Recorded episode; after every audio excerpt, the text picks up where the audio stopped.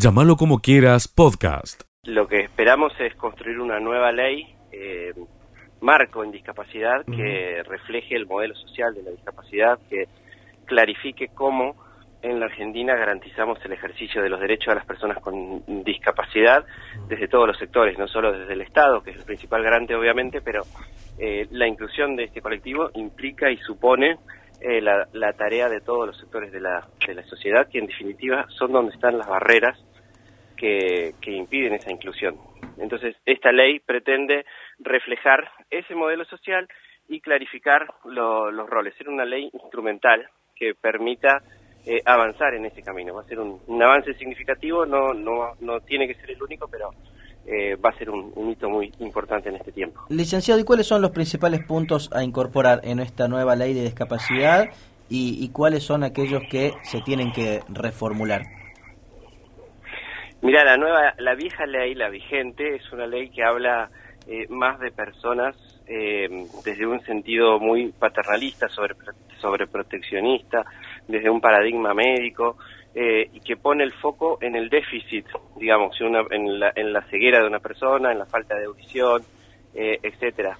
Entonces necesitamos que esta ley cambie esa mirada fundamentalmente, que, el, que es lo que en definitiva busca el modelo social, que cambie esa mirada, que piense a la persona con discapacidad de manera íntegra, eh, con todo su potencial y por supuesto que eh, ordene en algunos temas claves como la educación, eh, que tiene que ser inclusiva, el acceso al mercado laboral, que hoy solo hay un cupo en el, en el ámbito público, pero no en el sector privado, eh, que trabaje de manera transversal sobre temas claves como la capacitación en perspectiva de discapacidad y la accesibilidad como herramienta para avanzar hacia el diseño universal, es decir, espacios para todos y todas, no importa cuál sea su condición. De eso se trata el diseño universal. Eh, Estos son algunos de los, de los ejes principales, obviamente. Bien, Hay más. Bien. Licenciado, eh, ¿qué es un poco la, la, la consulta federal que, están haciendo, que están realizando, si no me equivoco, hasta el, el 25 de mayo aquí en Córdoba? Eh, y cómo, de, en todo caso, eh, la, las personas que quieran participar, bueno, puedan hacerlo, puntualmente hablando, en, en este caso, en nuestra provincia. Eh, nosotros entendemos que esta ley tiene que ser participativa, la construcción de esta ley tiene que ser participativa, obviamente federal, y por eso es que mm, generamos distintos espacios de consulta con, con, la sociedad en general, con la sociedad civil, con las propias personas con discapacidad, con los, todos los sectores involucrados. Además de, mm, crear un formulario para recibir aportes en nuestra página web, que, que ya recibimos en, un mes más de mil aportes.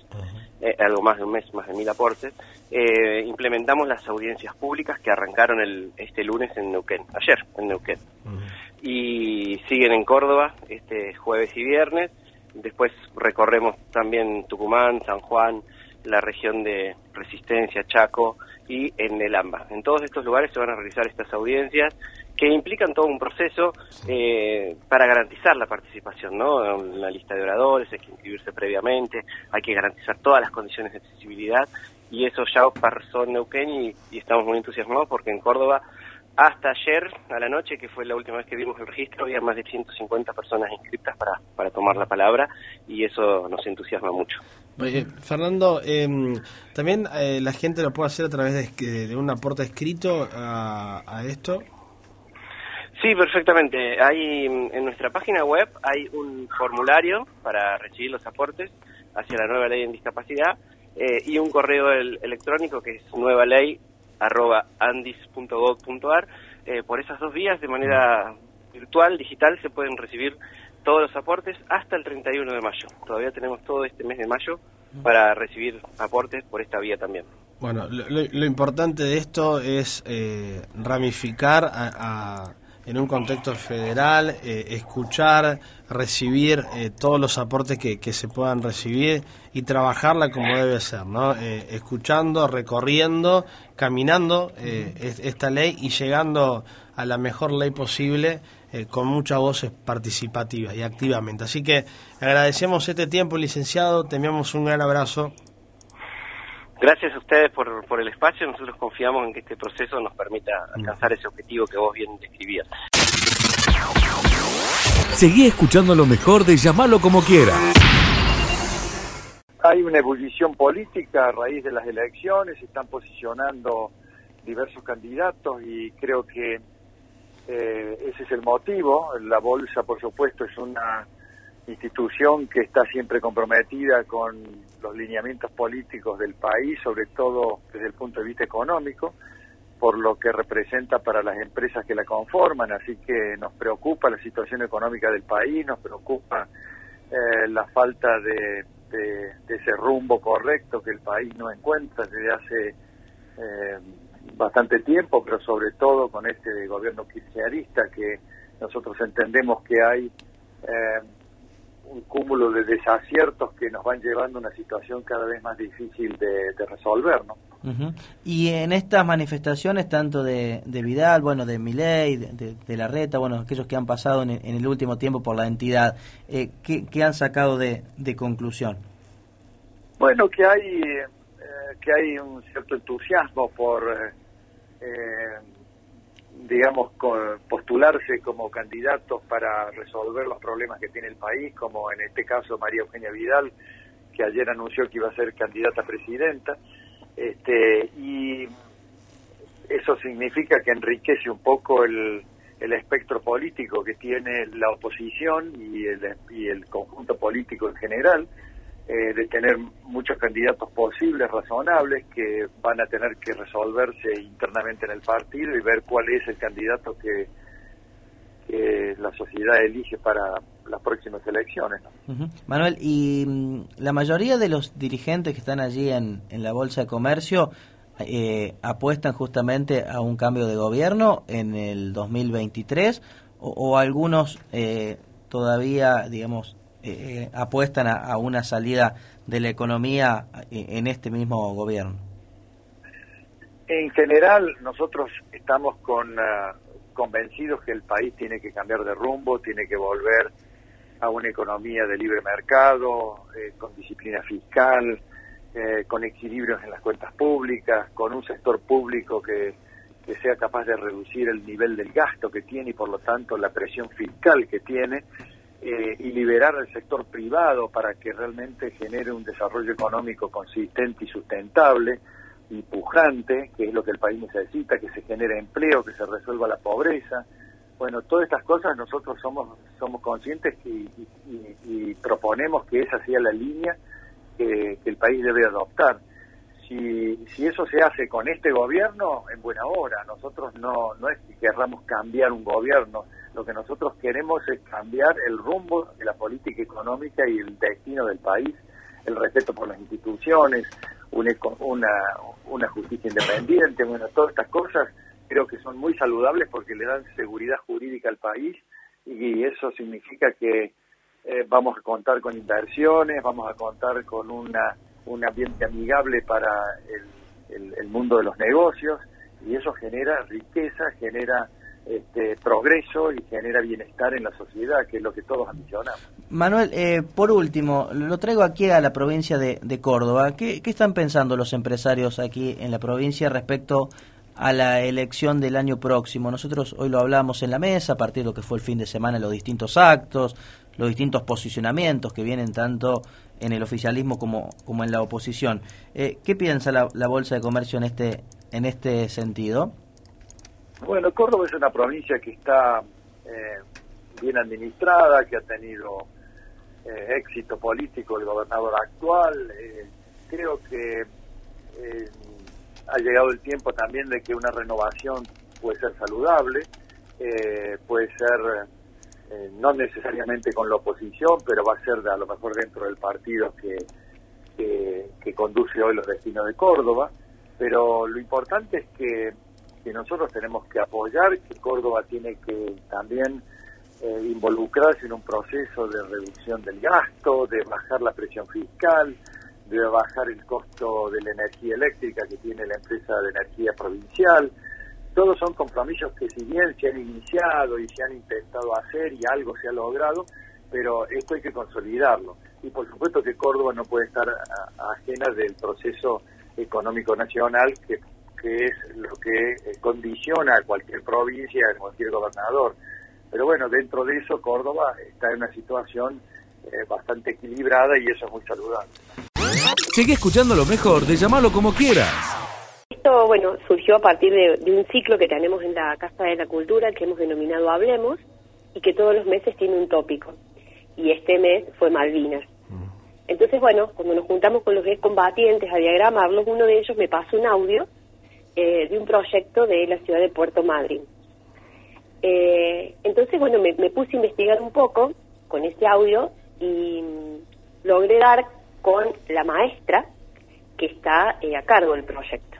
El proyecto se llama 40 años después te volvemos a abrazar y está hecho para que se lleve a cabo el 19 de junio, que el 19 de junio es el día que llega a Puerto Madryn el Canberra, que es el barco que traía a los a los soldados de la isla, ¿no? A los soldados de Malvinas de, la isla. Eh, y esto tiene que ver con toda una historia, que hay un, hay un soldado que le escribió una carta a su maestra contándole que él estaba en la isla y cuando la maestra le preguntó qué le hacía falta, el soldado le dijo que quería una bufanda. La maestra le mandó la bufanda a la isla y el soldado la tuvo mientras duró la guerra. Y el soldado tuvo la suerte de volver, ¿no? De ser uno de los, de los combatientes que volvió al continente. Entonces, conmemorando esa historia, es que ellos proponen que se tejan bufandas celestes y blancas para que el 19 de junio se repartan en un gran acto que hay en Puerto Madryn, donde llegan soldados de todo el país. Una manera de rendirles homenaje es regalarle a cada uno una bufanda que ha tejido algún argentino de algún rinconcito de, de nuestro gran país. Entonces, la propuesta es eh, invitarlos a participar a todo aquel que se quiera sumar tejiendo una bufanda con los colores celestes y blancos y que la acerque a la Casa de la Cultura. Nosotros como ciudadanos somos parte de este proyecto y queremos hacerlo extensivo a todo aquel que se quiera sumar, porque nos parece que la ocasión la merita, ¿no? Porque la gratitud con nuestros héroes es eterna. Entonces, es una manera de abrazarlos y de agradecerles todo lo que dejaron y todo lo que hicieron. Así que esa es la propuesta, sintéticamente, Leo, ¿no? Porque la historia es, es muy larga. Sí, Marce, eh, entonces tienen que acercar las personas que, que quieran tejer eh, una bufanda celeste y blanca a la Casa de la Cultura de Villanueva, eh, en qué horarios y cuándo se pueden acercar y hasta cuándo tienen tiempo.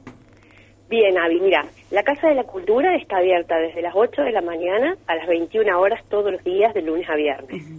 Vamos a recibir las bufandas hasta el día 12 de junio porque hay que hacerla llegar a Puerto Madryn para el 19. Entonces hemos puesto como fecha límite el 12 de junio. Las llevan, nosotros ahí las vamos a preparar, le vamos a poner un cartelito con el nombre, el apellido de la persona que lo tejió, para que quien la reciba sepa eh, quién fue el que la hizo a la bufanda, ¿no? Así que la pueden acercar a la Casa de la Cultura de lunes a viernes de 8 a 21 horas hasta el 12 de junio. Bien, Marce, eh, del otro lado tenemos muchas personas que bueno que tejen, que, están dentro de, la elaboración un poco artesanal, por así decirlo. Eh, y esto es un datito bastante importante. ¿Hay alguna puntualización sobre alguna medida, eh, el largo, el ancho, lo que sea? Entonces la gente que está del otro lado dice, bueno, me voy a poner a colaborar dejo una bufandita y la mando para la Casa de Cultura de Villanueva. Para esa gente, ¿hay algún dato puntual de la realización de la confección de esta bufanda o es un poco libre a criterio de cada una de las personas que, que teje?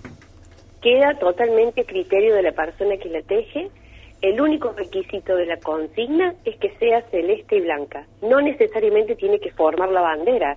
Puede ser a cuadrito, puede ser rayada, como quieran pero tiene que ser celeste y blanca. Esa es la consigna, nada más, Leo. Puede ser tejida eh, a dos agujas, al telar, a crochet, eh, puede ser uniendo cuadraditos, como quieran. como quieran, eh, la pueden hacer. La idea es que podamos juntar la mayor cantidad posible de, bufandas para poder enviar y estar presentes, más que como ciudad, como provincia, ¿no? Acompañando a los héroes que, se van a encontrar ahí este 19 de, de junio. Bien. Marce, ¿cómo estás? Buen día. ¿Qué tal? ¿Cómo estás, Martín? Buen día. Todo bien. Bueno, te voy a cambiar de, tema eh, porque hoy eh, presentan justamente las fiestas mayas 2022. Te lo habíamos consultado días días atrás y bueno, finalmente llegó llegó el día. Sí, así es. Hoy a las 10 de la mañana es la conferencia. La verdad que estamos muy, muy contentos. Eh, un año muy especial. Después de dos años volvemos a poder realizar las actividades como estábamos acostumbrados y debe ser por eso que tenemos tanta. No sabe, la pobre señora de la imprenta me llamaba cada rato y me decía, no entran las actividades, no entran las actividades. La verdad que estamos muy felices con el programa, tiene muchas actividades, se han sumado como siempre lo hacen las escuelas, las instituciones intermedias, nosotros desde el municipio también hemos planteado alguna que otra actividad. Eh, por supuesto, lo, más relevante, lo más importante y lo que más anhelábamos es volver a hacer el desfile presencial en la calle Belgrano. Eh, te digo que ya hay un montón de instituciones que han llamado para anotarse para desfilar. Entonces, bueno, esto habla ¿no? de, del ánimo que tiene la gente de volver a participar y de vivir un mayo como estábamos acostumbrados los villanovenses. Sí, la actividad central es justamente el, el desfile, ¿no? Ese mismo día, seguramente ante, ante una multitud, ¿no? Sí, la verdad que sí. Eh, va a ser un, un, momento muy emotivo. Ya de por sí todos los desfiles eh, vienen cargados de, emoción, pero este va a ser especial porque después de dos años nos volvemos a, reencontrar. Así que estamos muy contentos de, poder realizarlo y, esperemos que, la situación continúe como está, ¿no es cierto? Bien, Marce, eh, estaremos atentos a la presentación y luego charlaremos mañana un poco sobre, sobre la agenda de las fiestas mayas en, en, Villanueva, que sabemos que es un mes cargado de, de actividades, ya tradicionalmente la vecina ciudad lo, lo hace de, esta manera, con el eje central eh, planteado en el acto del 25 por la mañana y luego pasadito el mediodía, lo que es el tradicional desfile, uno de los más importantes de la provincia, así que la verdad, Marce, estaremos atentos a eso, agradecemos el, el tiempo ya habrá, ya habrá oportunidad para, para charlar sobre eso, pero no queríamos dejar pasar la oportunidad de que muchas personas del otro lado que confeccionan, que tejen, bueno, que puedan sumarse con, con su bufandita y que la puedan llevar a, a, Casa de Cultura. Te mandamos un gran abrazo, Marce. No, muchísimas gracias a ustedes, como siempre por, por estar, por ayudarnos a difundir y para que la gente pueda conocer lo que estamos haciendo. Y los vuelvo a invitar, los vuelvo a invitar porque me parece que, que la ocasión amerita, que ellos dejaron mucho por nosotros allá en las islas y me parece que esto es un gesto realmente de abrazo. Así que las invito y los invito a todo el que quiera sumarse a, a tejer y que acerque su bufanda a la Casa de la Cultura. Llámalo como quieras, podcast.